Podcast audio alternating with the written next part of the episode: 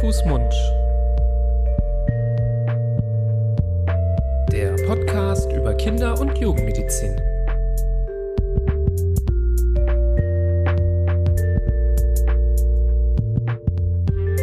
So, ihr Lieben, und herzlich willkommen zu einer neuen Folge von Hand, Fuß, Mund. Das ist euer Podcast über Kinder- und Jugendmedizin. Wir freuen uns heute wieder hier zu sein für eine neue Folge. Es begrüßen euch erstmal wie immer eure beiden Gastgeber. Das bin ich, der Nibras, unter meiner Seite der liebe Florian. Hallo Nibras. Hallo Florian. Ähm, wie ihr aber beim Anklicken der Folge gesehen habt, sind wir heute mal nicht allein. Und was ich richtig schön finde, ist, dass wir sogar nicht alleine sind an einem Tisch. Ihr wisst ja, wir machen immer wieder auch Interviews bei Hand, Fuß, Mund. Die sind aber naturgemäß auch oft online. Heute dürfen wir unseren Gast ähm, sogar hier bei uns im Studio in Düsseldorf begrüßen. Wir freuen uns, unseren Kollegen hier sitzen zu haben, ähm, nämlich den Dirk Holzinger. Hallo, lieber Dirk. Hallo, danke für die Einladung. Jetzt müssen wir erstmal das so hinbekommen, dass alle Bescheid wissen, wie es dazu kommt, dass du heute mit uns über das heutige Thema, nämlich die Folgen des Klimawandels für die Kinder oder beziehungsweise auch die jugendlichen Gesundheit sprechen wollen. Ähm, ich habe es extra nochmal aufgeschrieben, du bist ja auch ganz vieles, nicht nur ein Kinderarzt, du bist auch wie uns, äh, wie wir beide Kinderonkologe, Hämatologe, du bist auch Rheumatologe für Kinder, du bist Immunologe für Kinder, du bist auch ein Vertretungsprofessor für die Kinder- und Jugendmedizin, ähm, nämlich in Bochum, aber auch aktiv bei Klug, die Allianz für Klimawandel und Gesundheit. Ist richtig. Genau. Boah, ich war jetzt aufgeregt, das alles richtig aufzuzählen. Ähm, und dennoch will ich dich mal kurz dazu einladen, dich vorzustellen mhm. und ähm, ja, vielleicht auch schon zu berichten, was dich überhaupt zu dieser Thematik gebracht hat, die ja für einen Kinderarzt trotzdem ein Spezialinteresse ist und nicht so zum ganz basalen Portfolio, zumindest bisher, dazugehört. Mhm. Ja, also ich bin da ein bisschen über Umwege hingekommen. Also wie du das schon beschrieben hast, eher so einen klassischen Weg gegangen mit Kinderarzt, weiter Spezialisierungen. Ähm, und dann aber gemerkt, dass äh, mir bestimmte Themen so ein bisschen zu kurz kommen, dass ich mich eigentlich schon immer über die Einflüsse von sozioökonomischen Faktoren und Umweltfaktoren auf die Gesundheit interessiert habe. Und so wir Ärzte und Ärztinnen beim Thema Gesundheit ja oftmals gar nicht so gut sind. Äh, wir können Krankheiten behandeln, aber wir sind bei dieser sogenannten Salutogenese, also wie wird jemand gesund oder wie bleibt jemand gesund, oftmals gar nicht so gut. Und so ein bisschen der, ja, der Kipppunkt für mich war dann die Corona-Pandemie, ähm, wo mich halt wie viele Menschen vieles frustriert hat oder ähm, ich mir auch Gedanken darüber gemacht hat, wie erhält man eigentlich die Gesundheit der Gemeinschaft und habe dann ein berufsbegleitendes Studium aufgenommen zu Public Health um einfach mit diesen Themen vertrauter zu werden und zu wissen, was äh, macht uns oder hält uns als Gemeinschaft gesund.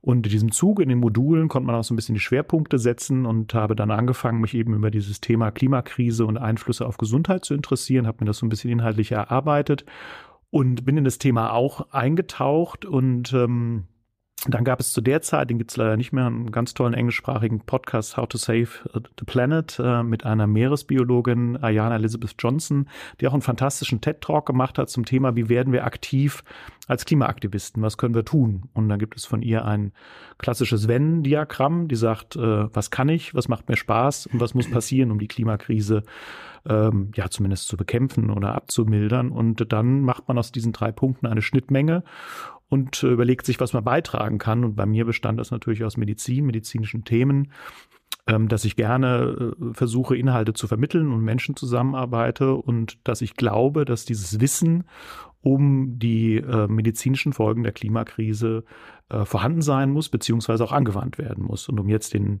Bogen zu schließen, habe ich mich dann informiert, wie kann ich das leben?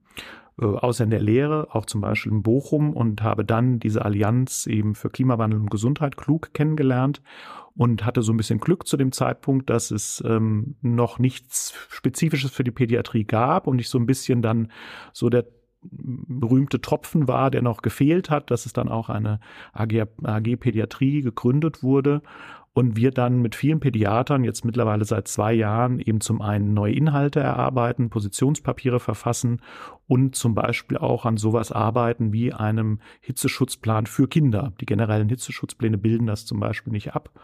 Und ähm, so bin ich dazu gekommen und versuche eben in meiner Freizeit oder auch im beruflichen Rahmen eben diese Themen voranzutreiben und auch in der Lehre sowohl in Bochum als auch in Essen zu etablieren.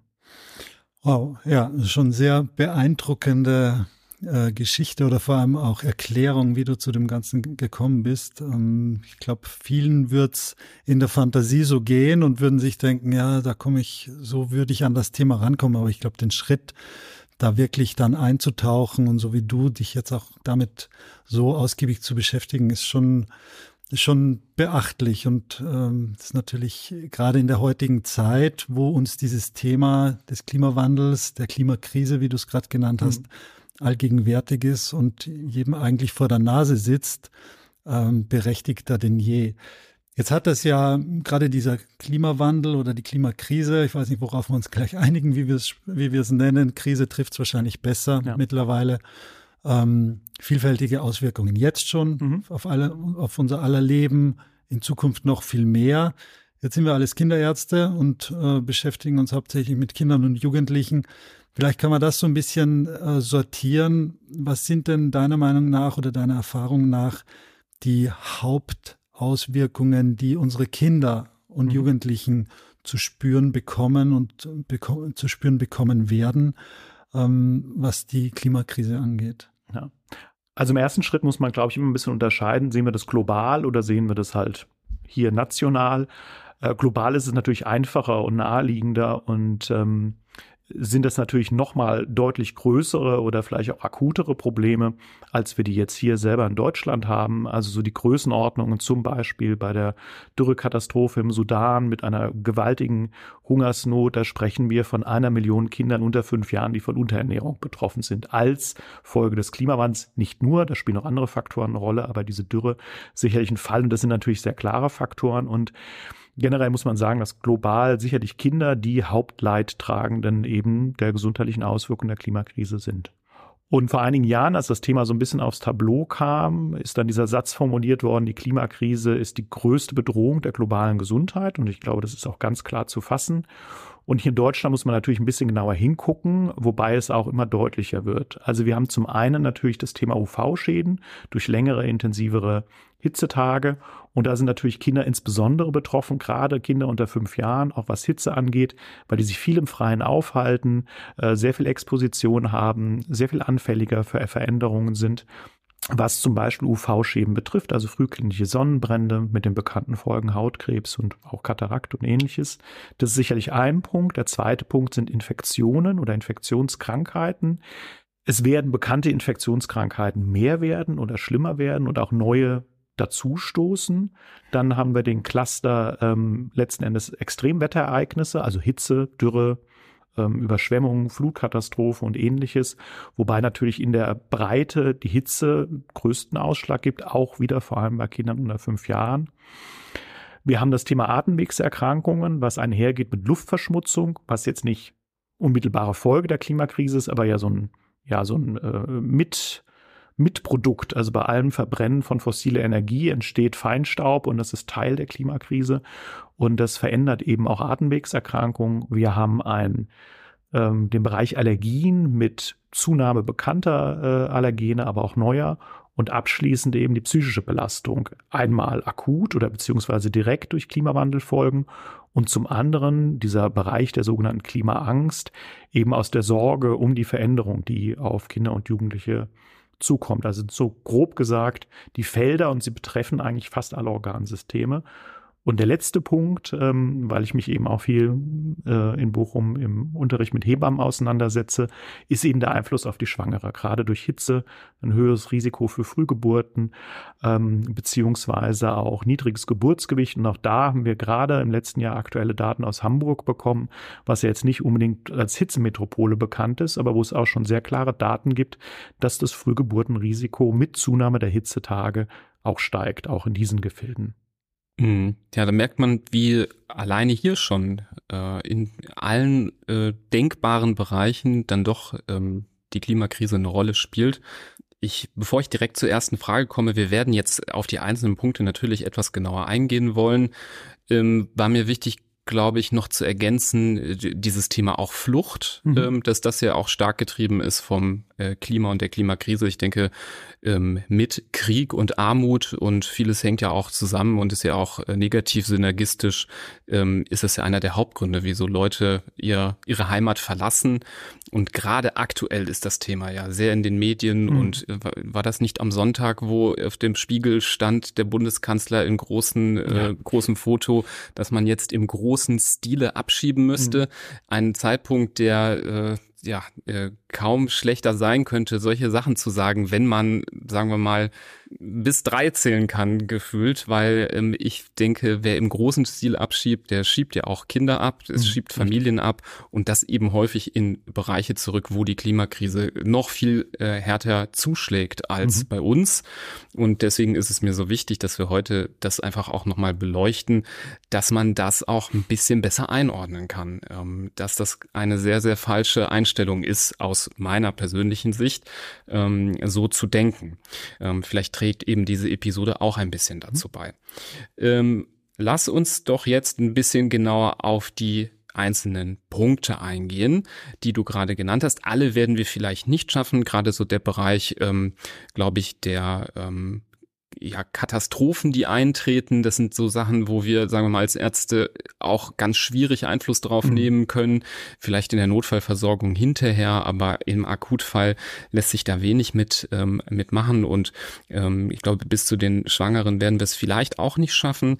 Aber die einzelnen Punkte, die du gerade genannt hast, vielleicht angefangen mit den Allergiethema. Das mhm. ist etwas, was, glaube ich, viele auch interessiert. Der ein oder andere hat es vielleicht auch schon mal gehört. Ähm, Allergien sind sowieso schon in Industrieländern äh, lange auf dem Vormarsch.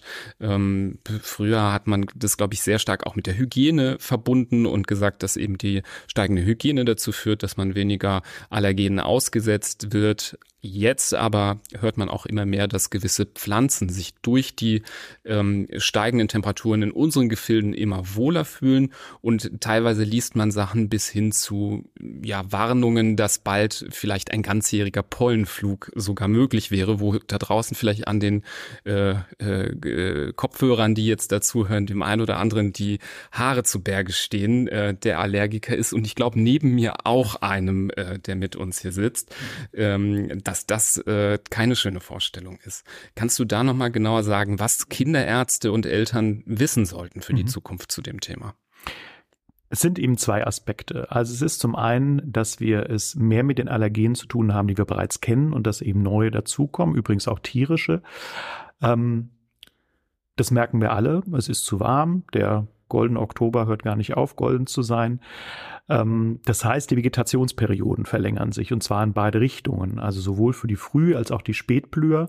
Die Saison führt, fängt früher an, die Saison hört später auf, so dass wir eben in immer größer werdenden Abschnitt eben von Pollenzeit haben. Das kann man auch messen, das kann man auch gut nachvollziehen, dass mit den längeren Vegetationsperioden einfach der Pollenflugkalender immer dichter wird. Das ist das eine. Also bekannte Allergene kommen früher und bleiben länger. Und dann gibt es eben neue Spezies, die sich aufgrund des Klimawandels wohlfühlen. Das ist zum Beispiel das Traubenkraut, eine Pflanze, was eben aus den südlichen Gefilden hierher kommt. Nur das Traubenkraut verschärft die Lage auf zwei verschiedene Arten. Zum einen, weil es auch von der Vegetationszeit so ein bisschen die bekannten Allergene ergänzt. Also es füllt quasi Lücken und weil diese Pflanze selber hochallergen ist. Also die hat ein deutlich höheres Potenzial als Gräser. Die produziert wahnsinnig viel Pollen und erweitert eben das Spektrum. Und eben der andere Punkt, ähm, da haben wir auch schon viele Warnschilder gesehen, der Eichenprozessionsspinner, also ein tierisches Allergen, der sich eben auch ausbreitet, weil es in wärmeren Gefilden besser findet, die Raupendermatitis äh, verbreitet oder eben auch natürlich zu allergischen Beschwerden führen kann. Also bekanntes wird mehr, Neues kommt dazu. Mhm. Ganz ähnliche Sätze hast du vor ein paar Minuten schon genannt, als es um die Infektionen ging. Da sieht die Sache wahrscheinlich ganz ähnlich aus. Auch da wird uns so ein bisschen tieferer Einblick der eh nur an der Oberfläche ist natürlich, mhm. aber trotzdem wichtige, ähm, wichtigen Einblick liefert, interessieren. Was, worauf müssen wir uns denn hier einstellen, was Infektionserkrankungen angeht? Mhm. Also man kann erstmal wieder die globale Perspektive einnehmen. Gab auch im letzten Jahr einen umfangreichen ähm, Artikel im Nature Climate Change, wo große Modellrechnungen gemacht wurden, sozusagen übergreifend auf alle Infektionskrankheiten, egal ob bakteriell, viral und so weiter und man davon ausgeht, dass ungefähr 58 Prozent aller Infektionskrankheiten in Zukunft mehr werden oder häufiger auftreten. Das hat verschiedene Gründe. Das liegt zum einen daran, dass sich Gebiete verändern, also Ausbreitungsgebiete bestimmter Erreger. Das hat mit einer schlechteren Immunitätslage von Menschen unter extremen klimatischen Bedingungen zu tun. Das hat auch damit zu tun, dass der Mensch äh, manchen Pathogenen näher kommt, indem er sich bei Hitze mehr im Wasser aufhält oder indem einfach die Nähe mhm. zwischen Tieren und Menschen mehr wird, weil eben die biologischen Lebensräume kleiner werden. Also erstmal zum einen, weil der Mensch in die Wildnis sozusagen eindringt, aber zum anderen generell bewohnbarer Lebensraum enger wird, Küstenregionen, dürre, dürre äh, Gegenden und es auch mehr zum Austausch kommt. Das ist so die globale Perspektive. Ähm, was jetzt in Deutschland oder Europa aufkommt, sind eben vektorübertragene Erkrankungen, also über Zecken oder über Mücken. Und da wieder das gleiche Bild. Wir haben eben unsere bekannten Erkrankungen, Borrelien, äh, FSME, die über den Holzbock, also sozusagen unsere einheimische Zeckenart übertragen werden. Und diese FSME-Gebiete, die ja vor allem im süddeutschen Raum und auch ein bisschen im ostdeutschen Raum äh, bisher waren, die breiten sich weiter aus mit dem Klimawandel. Das heißt, was wir halt bisher nur in manchen deutschen Urlaubsregionen hatten, kommt auch in anderen Regionen mehr. Und auch die Lebenszeit äh, wird länger von diesen Zecken, sodass auch Borreliosen mehr auftreten können. Und dann haben wir wieder eben Neues, äh, Stichwort die asiatische Tigermücke, die ja jetzt auch schon viel in den Medien unterwegs war, die auch langsam in Europa heimisch wird aufgrund anderer klimatischer Veränderungen. Wobei diese Voraussagen immer ein bisschen schwierig sind. Da geht es um Niederschläge, es geht um Temperaturen, die mal günstig, mal ungünstiger sein können. Aber prognostisch ist es so, dass die sich eben auch ähm, ausbreiten kann und zum Beispiel das Dengue-Fieber mitbringt in den letzten Jahren dann noch häufigere Fälle in äh, Italien gegeben, gerade diesem Sommer ein Dengue-Fall am Gardasee. Und äh, die ähm, Tigermücke ist dann auch in der Lage, quasi ähm, das in anderen Regionen zu verbreiten. Da hatten wir jetzt im September in Paris eine Situation, wo es Menschen gab, die im Ausland, im Urlaub Dengue-Fieber mitgebracht haben nach Paris. Und dann die Behörden Sorgen hatte, dass die Tigermücke, die mittlerweile in Paris lebt, dann diese befallenen Menschen sticht und das in Paris verbreitet, sodass im September im Umkreis dieser erkrankten Menschen im Radius von 150 Metern eine Ausgangssperre verhängt wurde und Pestizide gespritzt wurden, um zu verhindern, dass diese Menschen, die Dengue mitgebracht haben, dass sich das da verbreitet. Also diese Szenarien, die so ein bisschen nach so einem, weiß ich auch nicht, äh, Walking Dead oder ähnlichen Dingen, Dingen die, die gibt's dann halt so langsam. Und wir ähm, und das nächste Beispiel ist, sind sehr seltene Dinge, die auch noch selten sind, aber die halt plötzlich hier auftauchen, wie das äh, West-Nil-Virus, was über Stechmücken verbreitet wird und auch schon in einigen ostdeutschen Regionen äh, aufgetreten ist. Also alles, was abhängig ist von Mücken, Zecken, ähm, kann sich mehr verbreiten, wenn die klimatischen Verhältnisse eben günstiger werden für diese Tiere. Achtung, Wortwitz, äh, das ist jetzt eine sehr kleine Stichprobe, aber also ich muss zumindest sagen, so viele Mücken wie dieses Jahr zu Hause, also im eigenen Haus hatte ich noch nie. Also aktuell bis letzte Nacht immer wieder die Situation, dieses Geräusch, was einen verrückt macht, aufstehen, auf die Jagd gehen. Und ich weiß, früher war das mal eine oder zwei. Jetzt ist es äh, seit Monaten immer wieder. Mhm. Also mhm. bestimmt schon äh, hier in, in 20 Nächten den äh, Mückenjäger gespielt, damit man vernünftig weiterschlafen kann.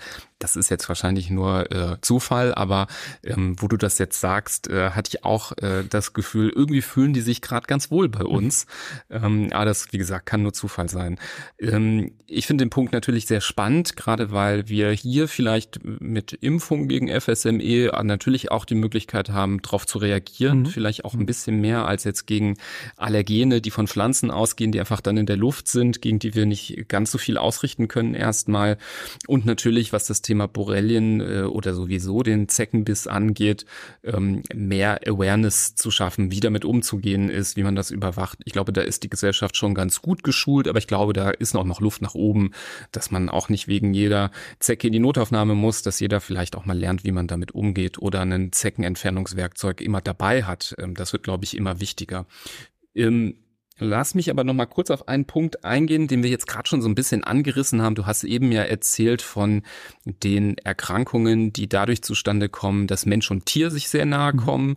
Ähm, da sprechen wir dann von den Zoonosen. Das sind dann die Erkrankungen, die eben in der Regel von Tier auf Mensch ähm, übergehen. Da sind wir ja alle glaube ich, gerade noch relativ äh, traumatisiert von der Corona-Pandemie, einer Zoonose, die die ganze Welt erwischt hat. Andere Zoonosen ähm, kennt man eher aus kleineren Rahmen oder es ist ein bisschen abstrakter. Jetzt zum Beispiel HIV ist ja streng genommen auch eine mhm. Zoonose mhm. zum Beispiel. Das weiß, kennt natürlich jeder, aber das ist nicht einmal so durch die Bevölkerung gefegt, wie jetzt zum Beispiel das Coronavirus oder das neuartige Coronavirus. Ähm, dennoch ist es ja so, dass der Klimawandel, wie du gesagt hast, dazu führt, dass die Menschen den Tieren immer näher kommen, teilweise ja auch aus äh, Überlebensgründen, mhm. weil Menschen, die dann keinen Fisch mehr im Meer finden, weil der überfischt ist, dann vielleicht doch im, im Dschungel dann jagen und was zu essen suchen zum Beispiel.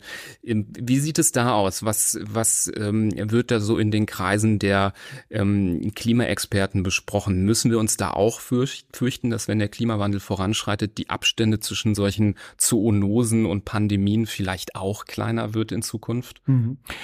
Also den wesentlichen Punkt hast du schon angesprochen, also diese Nähe von Mensch und Tier, die eben zunimmt, also zum einen, weil es immer mehr mhm. Menschen gibt, aber weil eben die ja im Endeffekt kleine ökologische Nische, in der wir temperaturmäßig äh, äh, existieren können, auch immer enger wird. Und zum anderen wir uns aber in Lebensräume dann ausbreiten, die eigentlich den Tieren gehören. Also erstmal die räumliche Nähe. Ähm, so die bekannteste Zoonose, mit der wir ja lernen oder gelernt haben, umzugehen, ist ja im Endeffekt Influenza, wo wir ein Virus haben, was den Menschen nutzt, was das Schwein nutzt, was die Vögel nutzt und eben diese Kombination zu einem entsprechenden Austausch führt ähm, und dann eben immer wieder zu neuen Varianten führt, die ja dann eben zu Epidemien oder Pandemien führen können und auch da ähm, gibt es Daten zu. Das sind natürlich immer Modellrechnungen, die man sehen wird, wie die sich ereignen. Aber gerade eben für diesen asiatischen, südostasiatischen Raum eine, ist eine irre Zahl, eine prognostizierte Wahrscheinlichkeit bis 2070 gibt, dass die Häufigkeit von Übertragung äh, von Viren von Mensch auf Tier um das 4000-fache, das ist eine Irrsinnszahl, steigen wird. Ähm, das ist eine Modellrechnung, das ist eine Wahrscheinlichkeitsrechnung, aber die ähm, nimmt genau diese Faktoren eben in den Blick, dass wir mit den Tieren zwangsläufig näher zusammenrücken. Und ähm, das ist ja auch insgesamt so ein deprimierendes Thema und ich will da natürlich jetzt auch nicht irgendwelche Panik schüren, aber ähm, sicherlich früher oder später es wieder Viren geben wird, die sich besser verbreiten können als die, die im Moment da sind. Ja, und die vielleicht auch ein bisschen ähm, andere, ich hätte jetzt schon fast gesagt, Opfer fordern mhm. in der Menschheit als Coronavirus. Das war ja enorm, aber im Vergleich geht es, glaube ich, deutlich schlimmer auch noch. Und dann wenn wir uns da genauso anstellen wie 2020, dann könnte es schwierig mhm. werden. Mhm. Was natürlich mit dem mit der Klimakrise ganz fest einhergeht, sind die steigenden Temperaturen, die auch die höhere Exposition von UV-Strahlung. Ich habe vor kurzem gelesen, dass das Ozonloch da wieder größer wird. Ein, mhm, mhm. ein äh, Detail, das ich ja nur aus meiner Kindheit äh, staunend erinnere, dass es da das Ozonloch gab, das größer, größer, größer wurde und irgendwie hat die Menschheit dann doch geschafft, dem äh, Einhalt zu bieten. Jetzt scheint das wieder in die falsche Richtung zu gehen. Diesmal sind es, glaube ich, nicht die, oder sind es nicht diese FCKWs, ähm, sondern ich weiß gar nicht, ob du das verfolgt hast oder ob du weißt, was da gerade Sache ist. Würde mich gerade auch interessieren. Also ich habe das auch, ähm, also tatsächlich ähm, habe ich für einen anderen Vortrag äh, mich aus ähnlichen Gründen wie du damit beschäftigt, weil das halt so ein 80er Jahre Ding mhm. ist, ne? dieses Ozonloch mhm. damals. Aber das Prinzip Ozonloch eigentlich ganz gut beschreibt, was wir gerade erleben. Nochmal rückspulen in die 80er. Mit was bin ich in Berührung gekommen? Greenpeace, also Wale schützen, saurer Regen, Waldsterben. Es ging immer um die anderen. Es ging um die Wale und es ging um die Wälder.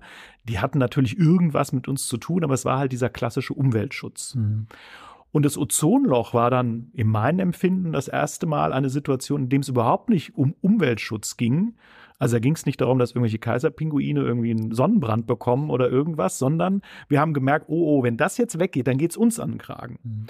Und ich glaube auch, dass diese Idee vom Umweltschutz die Sache halt nicht trifft. Also allein so diese Idee, es gibt den Mensch und um uns herum ist eine Welt. Das ist ja Quatsch. Wir sind ja Teil davon. Und auch diese Idee Klimaschutz ist auch eine unsinnige Perspektive. Wir müssen das Klima nicht schützen. Dem Klima ist es vollkommen egal, ob wir es schützen oder nicht. Wir müssen uns schützen. Und deswegen gibt es auch diesen Slogan, ähm, Klimaschutz ist Gesundheitsschutz oder ich würde noch weitergehen, Klimaschutz ist Menschenschutz. Und das hat man damals bei dem Ozonloch erkannt. Und was hat man gemacht? Alle Staaten haben zusammengearbeitet und sie haben das Agens identifiziert und sie haben es verboten. Das ist beim CO2 jetzt nicht so einfach, weil wir deutlich mehr auf CO2-Ausstoß noch über fossile Energieträger angewiesen sind, als eben auf äh, Kühlmittel oder was FCKW äh, vorkam. Aber im Zuge eben dieser Recherche war, glaube ich, das Minimum 2016. Da war das schon sehr weit geschlossen. Und seitdem gibt es wieder eine Tendenz, dass es zunimmt durch andere Atmosphären wirksame äh, Stoffe. Aber genau kann ich dir die auch nicht benennen. Da will ich mhm. nichts Falsches sagen. Mhm. Ja, und was damit, was, das hat ja auch damals, glaube ich, über Australien war das hauptsächlich oder über der südlichen mhm. Hemisphäre. Das war ja auch so schön, also schön weit weg. Es war weit weg und aber irgendwie, so wie du sagst, sehr bedrohlich, weil ja. wenn es so weitergeht, dann geht's auch auf der anderen Seite. Vielleicht Fun Fact, ich habe in meinem PJ gearbeitet, äh, auch zeitweilig in einem ambulanten Hautkrebs-OP-Zentrum in der Klinik. Mhm. Also die hatten so viel Hautkrebs in Australien, mhm. äh, dass ja. die ähm, da wurde niemand stationär aufgenommen oder in Narkose gelegt. Da wurde es einfach unterspritzt mit ein bisschen Lokalanästhetikum und dann wurde das da weggeschnibbelt ähm, und die ganzen alten Leute hatten Kopfhaut wie eine Mondoberfläche, so mit Kratern, weil mhm. die mhm. alle regelhaft das da weggeschnitten bekommen mhm. äh, sollten. Ne? Also äh, fand ich gerade, habe ich mich nur dran mhm. erinnert gerade. Also um da jetzt nochmal da, darauf zurückzukommen, was, was jetzt die Temperaturen und mhm. die UV-Belastung angeht. Auch da sind die, da sind ja die Kinder jetzt schon fast der verletzlichste Teil oder die verletzlichste Gruppe der Bevölkerung, ja. wo man sagt, die, bei denen geht es auf gar keinen Fall, dass die jetzt äh, vermehrt äh, der, dem UV, der UV-Strahlung ausgesetzt mhm. sind das wird ja immer, immer schwieriger auch praktisch umzusetzen, mhm. weil wenn mhm. die, die Belastung immer höher wird, die kleinen Kinder, wie, wie soll man die noch einfangen, um ihnen wirklich da diese Exposition zu ersparen? Und offensichtlich wird es ja trotzdem immer weitergehen, immer mehr werden. Mhm. Wie mhm. sind da deine Zukunftsvisionen?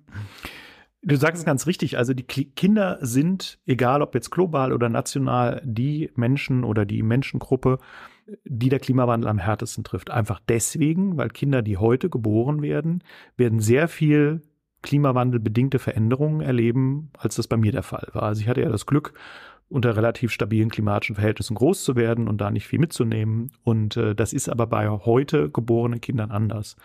Auch da gibt es wieder Rechnungen, die sagen, wie wird sich das auswirken, was mit Kindern, die heute geboren wären, unter der Vorstellung, wir halten die Pariser Klimaziele, also optimistische Szenarien. Und dann kann man das vergleichen Personen, die 1960 geboren werden und zu Personen, die 1960 geboren werden, haben Kinder, die heute geboren werden, zum Beispiel, werden die sechsmal mehr Hitzewellen oder Hitzetage erleben als 1960 geborene Menschen. Gibt es genauso äh, Statistiken für Waldbrände, da ist es zweifach erhöht und so weiter. Also die Menschen, die heute geboren sind, werden äh, viel mehr exponiert werden. Und dann haben natürlich kleine Kinder ähm, viel mehr Aufenthalte im Freien, sind UV und Hitze anders ausgesetzt Sie haben ein ungünstiges Verhältnis von Körperoberfläche zur Körpermasse. Das heißt, Hitzeeinwirkung funktioniert nochmal ganz anders. Ähm, Sie können sich häufig schlecht selber schützen. Das heißt, Sie brauchen eine Betreuungsperson, die darauf achtet, dass Sie genug trinken, dass Sie in Schatten gehen und so weiter. Und, und jetzt zu dem Thema, was können wir da eigentlich machen? Ähm, Sie werden in einer Umwelt groß, die in vielen Bereichen eigentlich nicht kindgerecht ist. Also wenn wir jetzt noch sowieso nicht kindgerecht ist, aber wenn wir jetzt die zusätzlichen Belastungen dazu nehmen, erst recht nicht. Das heißt, was es braucht, und den Begriff nehme ich jetzt zum ersten Mal an heute in den Mund, weil er wichtig ist und weil er so negativ besetzt ist, wir müssen radikal denken im Sinne von an die Wurzel gehen. Also nicht radikal im Sinne von Molotow-Cocktails werfen, sondern wir müssen uns überlegen, wie wir radikal äh, die Lebensrealität oder das Umfeld von Kindern ändern können. Natürlich können wir einen Hitzeschutzplan aufstellen. Das ist der erste Schritt, um akut vorzugehen. Also äh, wie gehen Kinder künftig mit Hitze rum? Ähm, äh, welche Grenzen sollte es geben? Welche Flüssigkeitsaufnahme ist sinnvoll und so weiter. Aber wir kommen so an die erste Stelle, äh, wo es schon mal um Sportveranstaltungen geht. Also im, nicht in diesem Sommer, im Sommer davor. Meine Tochter spielt Feldhockey. Da stand ich da sonntags äh, um 15 Uhr bei 37 Grad. Die Kinder standen auf dem Feld und haben Hockey gespielt. Ähm, und die haben das auch irgendwie alles hinbekommen. Ne? Also mir ging es deutlich schlechter als meiner Tochter in der Torwartausrüstung. Da war ich auch ganz beeindruckt. Aber die merken das dann halt auch nicht so. Und wenn man das halt immer wieder macht, ist es dann eben auch nicht gesund. Und dann ist die Frage, neben veränderten Sportplatzzeiten und Trinkmengen und, und äh, Frischwasser aufstellen, was können wir tun? Ne? Das heißt, wir müssen uns überlegen, wie müsste eigentlich eine Umwelt aussehen oder meinetwegen ein Stadtbild aussehen, was es Kindern erlaubt, dann auch sicher groß zu werden. Viele Spielplätze haben viel zu wenig Schatten, das müsste mehr begrünt werden. Auch Schulhöfe brauchen Möglichkeiten, im Schatten zu sein. Und wir müssen dafür sorgen, dass diese Städte sich im Sommer nicht überhitzen. Das funktioniert zum Beispiel, indem wir drastisch den innerstädtischen Autoverkehr reduzieren. Das trägt zur Luftverschmutzung bei. Wir haben Flächensiegelung. Wir müssen eigentlich so viel Flächen, wie wir haben, öffnen. Das ist auch für Überschwemmungen sinnvoll, Stichwort Schwammstätte. Wir müssen begrünen und wir müssen Naherholungsgebiete für die Kinder in den Städten schaffen, wo sie sich zurückziehen können und im Schatten und UV-Strahlung möglichst wenig ausgesetzt leben können. Also es sind stadtplanerische Dinge, die wir aber als Kinderärzte begleiten können, wo wir mit unserer Expertise sagen können, passt mal auf, das ist gefährlich und wir müssen gucken, dass das anders wird. Ähm, das gleiche gilt für die Verkehrswende. Also wie schaffen wir es, eine sichere Verkehrsumgebung für Kinder zu schaffen, dass die auf die Straße gehen können, sich bewegen können. Das hat jetzt nicht viel mit Klimawandel zu tun in erster Linie, aber natürlich auch eine CO2-arme Mobilität ist eben auch sinnvoll. Das heißt, wir müssen eigentlich dahin zu gehen, zu sagen, die kindliche Perspektive einzunehmen, wie muss eine Umwelt aussehen, in der Kinder möglichst sicher in diesen Hitze, UV, Luftverschmutzungsaspekten sicher groß werden können. Mhm. Ja, wer unseren Podcast regelmäßig hört, der weiß oder hat schon bemerkt, dass wir auch immer, glaube ich, kritisieren, dass wir gefühlt nicht in den besten Zeiten leben, wo Politik Rücksicht auf hm. Kinder nimmt. Und da vielleicht jetzt hier nochmal der Appell, auch zusammengefasst mit den anderen Punkten, die wir schon kritisiert haben, dass das eben so wichtig ist, das in zukünftige Entscheidungen an der Wahlurne auch mit einzubeziehen, mhm. zu überlegen, was äh, wird uns denn da auch noch versprochen für unsere Kinder. Das ist so der eine Aspekt. Aber da viele Menschen natürlich an sich selber auch sehr viel denken, will ich glaube ich auch nochmal sagen, ich glaube, welche äh, Bevölkerungsgruppe auch sehr leidet unter Klimawandel, sind ja alte Menschen. Mhm. mhm. Und das steht uns ja allen noch bevor. Also das muss man ja auch nochmal äh, mit einklammern. Ich finde, es wird häufig davon gesprochen, ja, die armen Kinder, die jetzt zur Welt kommen, die müssen mhm. den ganzen Klimawandel ausbaden. Na, den müssen wir auch noch mit ausbaden. Also wir, uns stehen auch noch die, äh, das hohe Alter bevor vor, wo ähm, ja dieser Flüssigkeitsverlust zum Beispiel viel viel stärker einschlägt als jetzt äh, mhm. im, im, im jetzigen Alter, wo man das ganz gut auch mal kompensieren kann, wenn man die Wasserflasche vergessen hat, dann kommt man schon halbwegs durch den Tag. Das wird später nicht mehr so sein. Mhm. Und ähm, auch wer an sich denkt, sollte da noch ein bisschen mehr ähm, versuchen, eben dran zu äh, arbeiten. Wir kommen vielleicht später dazu, was man damit machen kann. Ich bin ja persönlich nicht so ein Fan davon, immer alle so mit auch kleinsten Sachen in die, äh, in die Verantwortung zu nehmen. Aber wieder, Thema Politik, da muss sich einfach mehr tun. Und auch wenn gefühlt gerade alle über alles andere reden mhm. und die, die sich dafür einsetzen, irgendwie gerade die Buhmänner sind, äh, bundesweit, unverständlicherweise aus meiner Sicht, ähm, muss man das einfach wieder mal relativieren und wieder zurückholen auf die Agenda. Absolut. Und das ist ja sowas, wo einem auch Angst und Bange wird, ähm, wenn wir auf ganz einfache Maßnahmen schauen, die mit Kindergesundheit zu tun haben, die überhaupt nichts mit Klimawandel zu tun haben. Stichwort Werbeverbot für ungesunde Lebensmittel. Ich glaube, da sind wir uns Kinderärzte alle einig, was das für eine sinnvolle Maßnahme ist.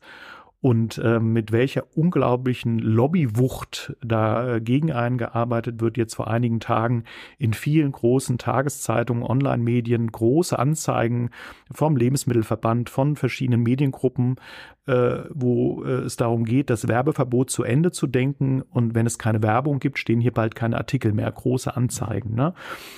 Natürlich totaler Irrsinn, was natürlich auch die Unabhängigkeit dieser Medien ziemlich in Frage stellt. Das ist wieder ein anderer Punkt aber wo eine sehr einfache Maßnahme, ne, Kinder irreführender Werbung für nicht kindgeeignete Produkte. Also die Regel ist ja relativ einfach. Wenn Kinder draufsteht, ist es meist nicht für Kinder gemacht. Ja. Ähm, und äh, das ist ja eine ganz einfache Maßnahme. Und zweiter Punkt, Rauchverbot im Auto in Anwesenheit von Schwangeren und Minderjährigen. In vielen europäischen Ländern verboten mit teilweise horrenden Geldstrafen wird hier von einer Verhinderungspartei abgebügelt, weil man sagt, das sei nicht kontrollierbar, das sei nicht umsetzbar und die 30 Minuten rauchen mehr oder weniger, wenn eh zu Hause geraucht wird.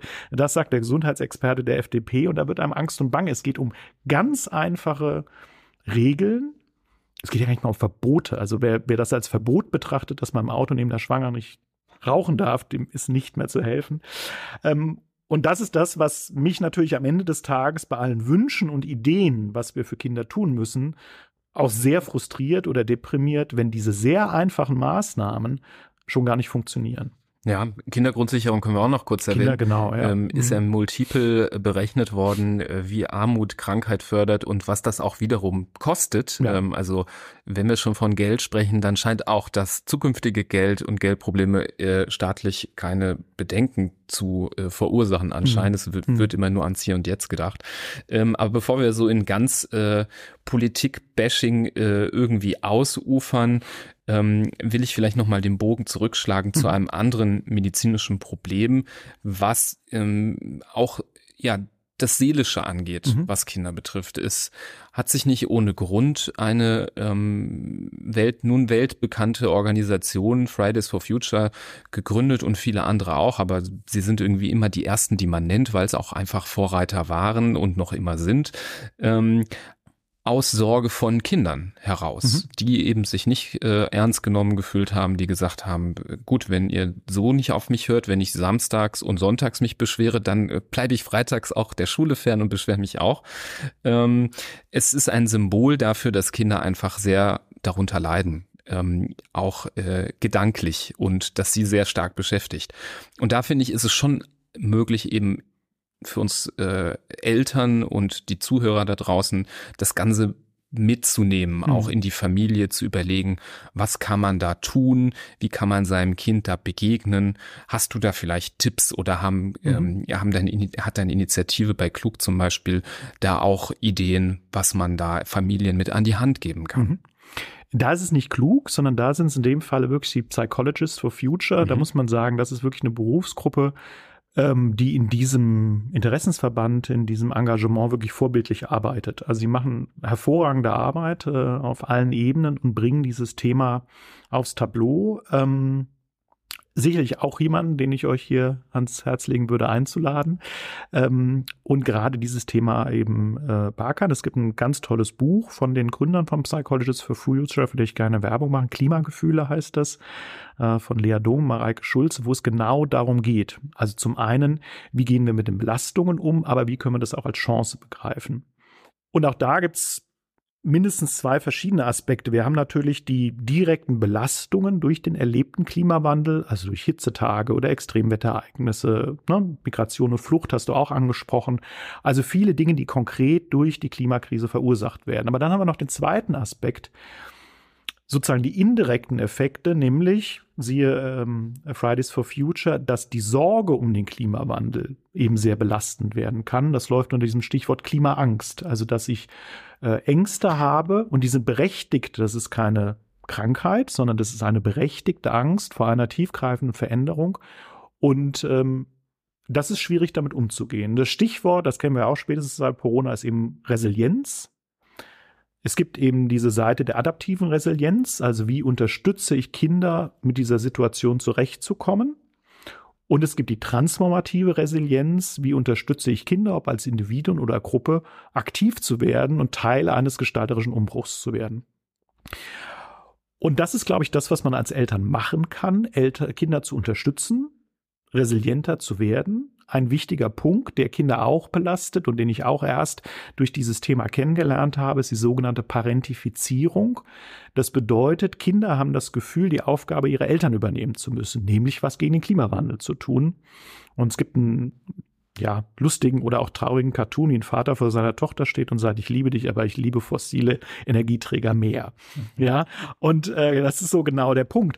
Ähm, also das ist, denke ich, wichtig, dass äh, Kinder, denen das Sorge oder Ängste macht, dass die erleben, dass sie damit nicht allein sind und dass im besten Falle äh, die eigenen Eltern oder die Bezugsgruppe mit an einem Strang zieht, dass denen das nicht egal ist.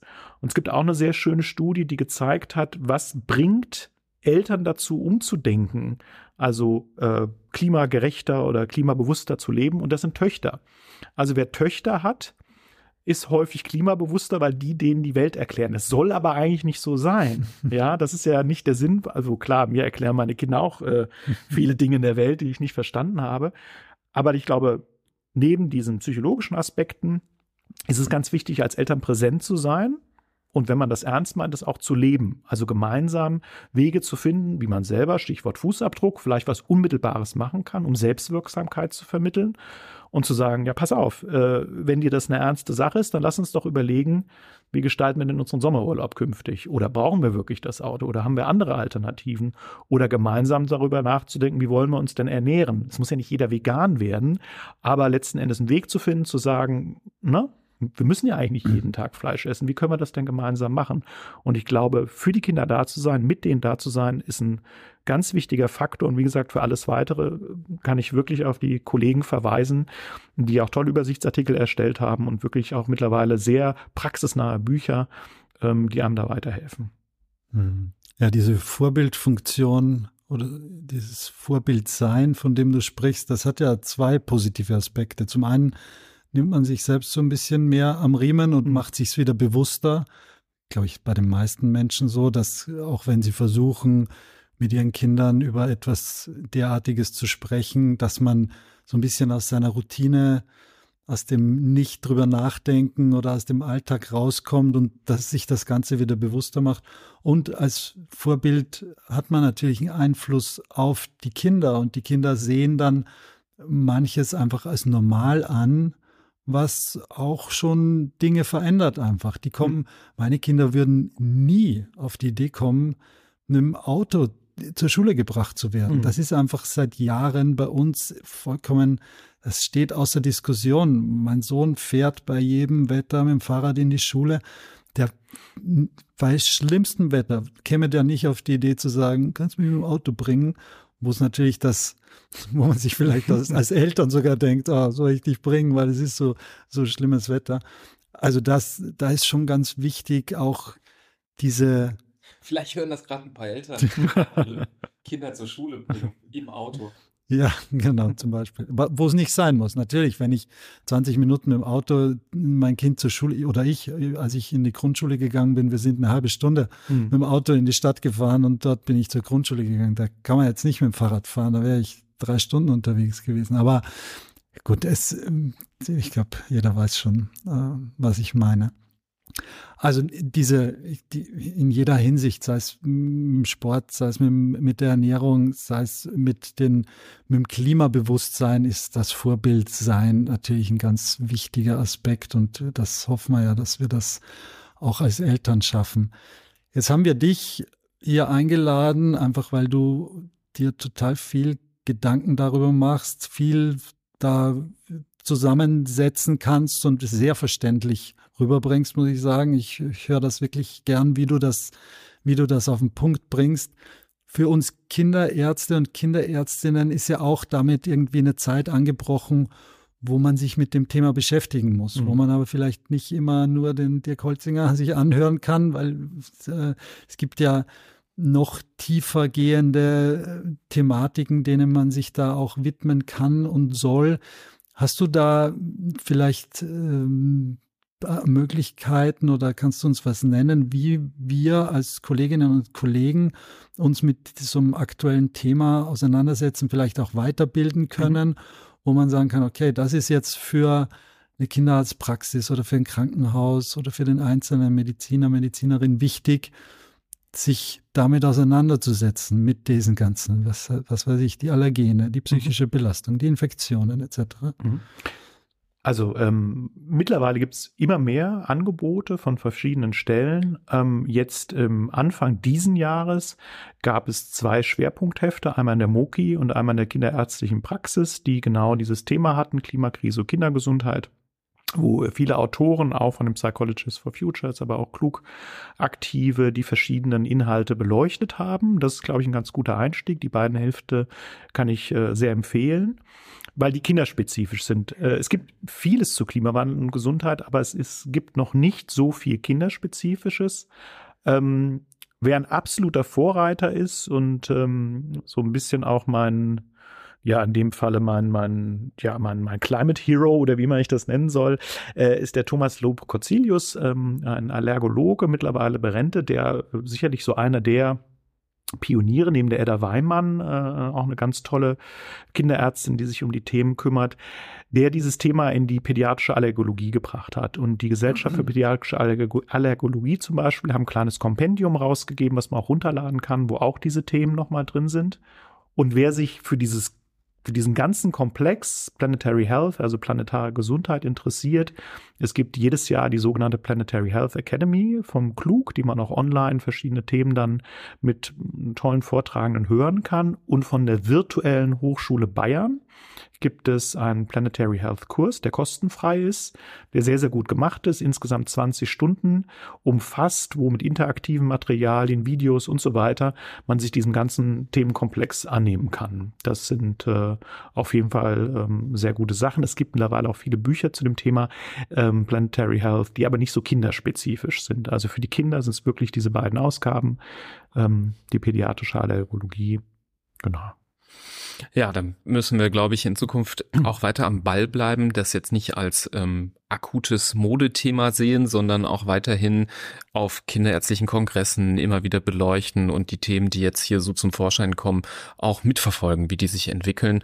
Und äh, du hast jetzt gerade nicht gesagt, aber den Moki-Artikel hast du ja auch mitgeschrieben und ähm, da hast du ja einen Satz auch zitiert, der sehr interessant ist, der auch zur nächsten Frage ähm, überleitet, nämlich, dass durchaus auch die Bewältigung des Klimawandels ganz große Chancen hm. beinhaltet für die globale Kindergesundheit. Ähm, was ich sehr schön fand, mal so zu betrachten, weil, wie man jetzt gemerkt hat, es war jetzt wieder alles sehr negativ mhm. mhm. und ähm, wir wollen auch nicht äh, den Eindruck hinterlassen, ähm, dass es eh nur Anrennen gegen, äh, wir sind hier David gegen Goliath und wir können kaum was ausrichten, sondern es ist äh, schon so, dass auch in der Bewältigung in gewissen Maßnahmen ja auch Potenziale bestehen. Denn mhm. es ist nicht nur der Klimawandel, der äh, Kinder bedroht. Es sind ja auch Wohlstandserkrankungen zum Beispiel, die auch mit Verschwendung, mit Ressourcenverbrauch auch irgendwo zu tun haben.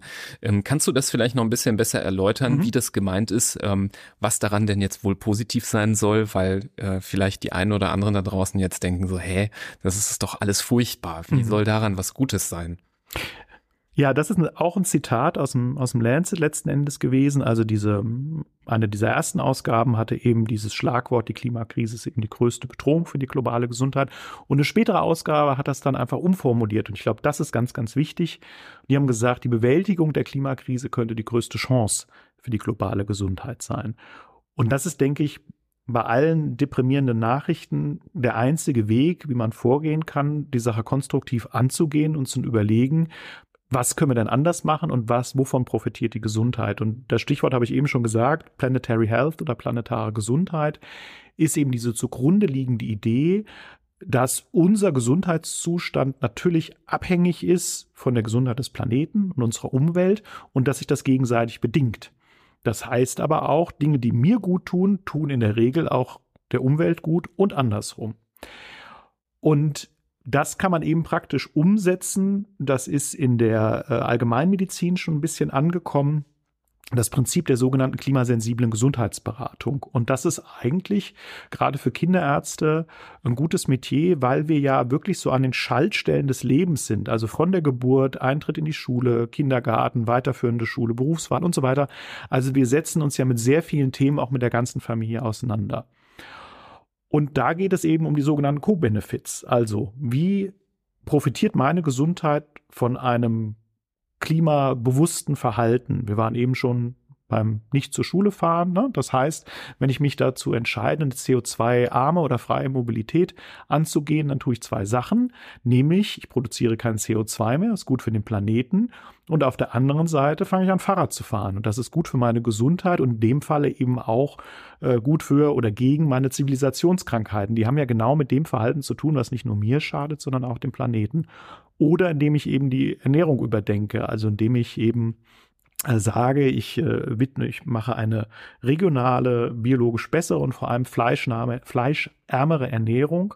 Das kommt mir zugute, aber vor allem jedes Stück Fleisch, was nicht gegessen wird, hat einen enormen Impact auf diesen Planeten, indem wir äh, aufhören, Wälder zu roden, indem wir aufhören, Anbauflächen für Obst und Gemüse als Futteran, äh, Futteranbaugebiete äh, zu nutzen und so weiter. Also es gibt immer Zusammenhänge dazwischen zwischen dem, was gut für mich ist. Und das ist meistens, das ist ja nicht schwierig, das ist meistens auch gut eben für den Planeten. Oder Stichwort Reiseberatung. Also muss es die Fernreise mit dem Flugzeug mit Kleinkindern sein?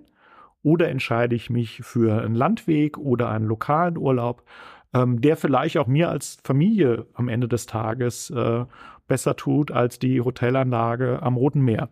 Also das ist eben dieser Punkt, zu sagen, was ist gut für mich und was ist gut für den Planeten. Und deswegen hat das ganz viele Chancen, weil viele Probleme, die wir ja sehen, Übergewicht, zu wenig Bewegung, also die Zivilisationskrankheiten des Kindes, die lassen sich die mal durch Maßnahmen, die den Planeten gut tun, auch vermindern, indem wir es schaffen, auch wieder eine lebenswertere und bessere Umgebung für Kinder zu schaffen, wo es wo man keine grauen Haare bekommt, weil die Kinder draußen auf der Straße Roller fahren oder Fahrrad fahren, dann kommen die auch von den sozialen Medien wieder weg, vom Handygebrauch und sind aktiver.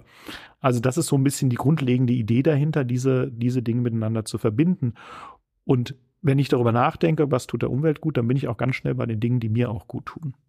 Genau, der letzte Satz äh, hat mich jetzt gerade noch mal abgeholt, weil ich erst sagen wollte, ja, ist ja Win-Win, Mhm. Aber es ist ja fast schon ein Win-Win-Win, ein Dreieck. Also ich profitiere ja auch und ich habe ja eben gesagt, ich finde es auch schön, wenn ich mit äh, 78 nicht äh, gegrillt werde, ähm, sondern da auch vielleicht noch mhm. einen Lebensraum finde, der nicht äh, so altenfeindlich irgendwann ist.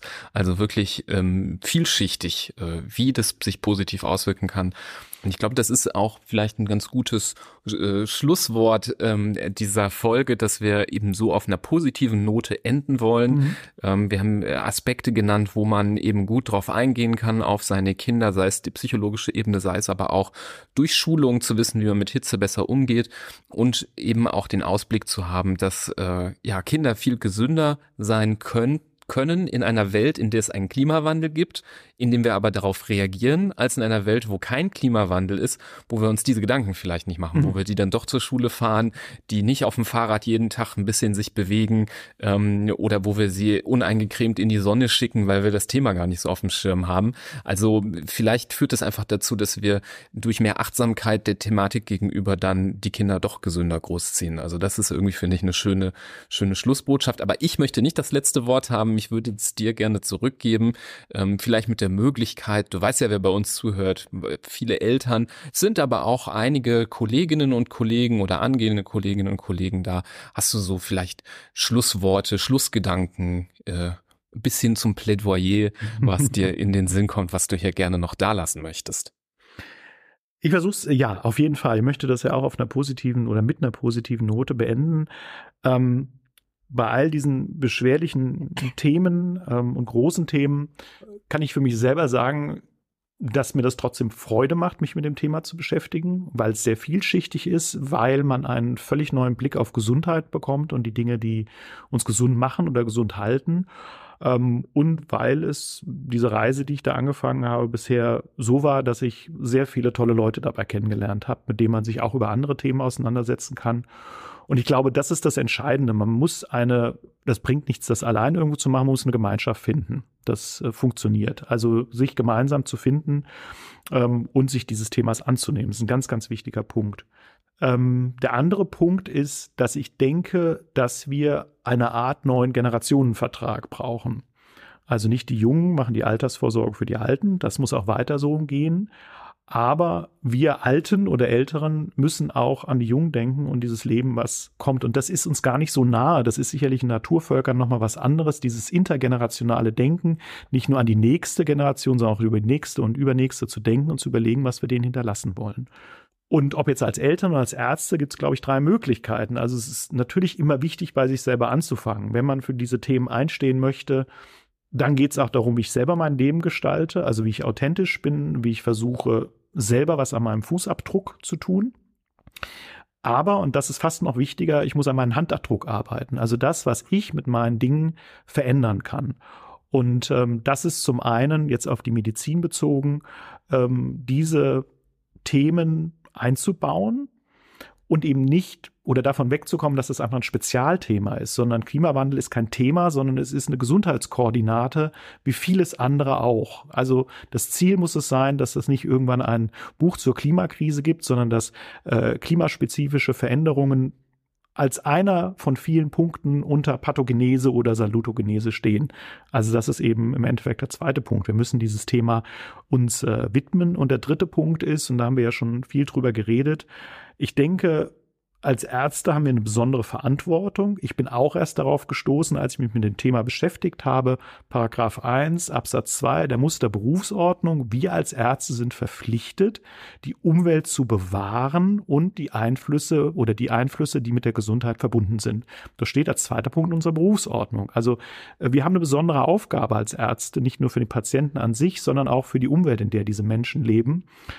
Ähm, und deswegen glaube ich, dass wir neben unserer spezifischen Krankheitsbehandlung eben die Aufgabe haben, uns dieses Themas zu widmen und klar zu machen, in welcher Situation wir sind und welche Lösungswege wir haben. Das ist so der dritte Punkt. Und am Ende des Tages ähm, ist das eben nichts, was irgendwann morgen passiert, sondern wir sind mittendrin in der Klimakrise und es gibt genug zu tun. Und ich glaube, jeder findet einen Ansatzpunkt, in dem er aktiv werden kann, in dem er etwas verändern kann. Ja, das würde ich sagen, nehmen wir doch jetzt besser als Schlussworte als meine Worte. ähm, lieber Dirk, vielen Dank, dass du dir die Zeit genommen hast, uns äh, diese Fragen hier und heute zu beantworten. Ich finde, es hat sehr viel Spaß gemacht, ähm, mit dir darüber zu sprechen. Und äh, wir sind jetzt so bei einer knappen Stunde. Ich bin beeindruckt, wie viel Inhalt wir jetzt reingepackt haben in eine Stunde. Natürlich ist das nicht alles äh, damit abgedeckt und ich glaube, äh, ich habe eben gesagt, wir müssen uns auch zukünftig mit dem Thema immer wieder befassen und äh, up to date bleiben. Deswegen glaube ich, ist es auch nicht die letzte Folge, die wir gemacht haben. Wahrscheinlich macht es Sinn, einzelne Aspekte der Thematik ähm, mit einzelnen Episoden mhm. zu beleuchten. Vielleicht kommen wir dazu auch nochmal ins Gespräch. Ähm, wir sind auch gespannt auf Feedback ähm, da draußen. Gerne Bescheid sagen, ähm, eine Nachricht schicken bei Social Media oder per E-Mail oder eine Bewertung dalassen, wie euch diese Episode gefallen hat. Ähm, für uns ist das auch schönes Feedback zu wissen. Das hat euch auch beschäftigt, das habt ihr besonders gerne gehört. Das wollt ihr mehr hören im Podcast. Ähm, wir ja, verweisen natürlich auch auf unsere anderen Folgen. Wir haben ja auch zu Themen der Ernährung äh, mal gesprochen. Wir haben in vielen Episoden, glaube ich, auch mal das Thema Klima angerissen. Ähm, da versuche ich auch die ein oder andere Folge nochmal in den Shownotes zu verlinken, auch ein paar von den Dingen, die du angesprochen hast, ähm, dass da ähm, ja die Links auftauchen. Und ja, da bleibt mir nichts anderes übrig, als allen äh, noch eine gute Zeit zu wünschen und so hören wir uns bei der nächsten Folge. Bis dahin. Tschüss. Tschüss. Tschüss.